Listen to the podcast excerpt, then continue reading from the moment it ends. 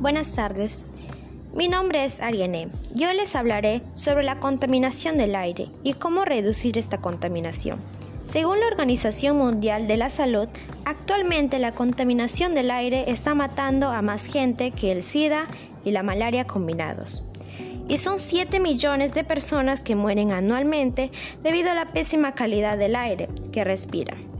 Esta situación está poniendo en riesgo a millones de personas, así que debemos actuar ahora.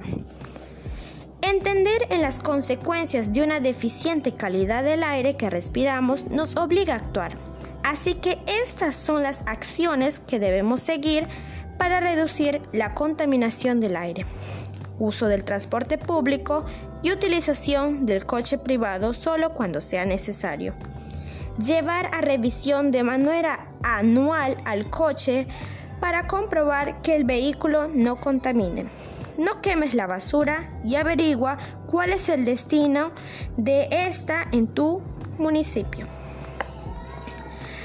Realizar esas acciones cuida la calidad del aire y además es importante para tener una vida sana y cuidar de nuestro medio ambiente.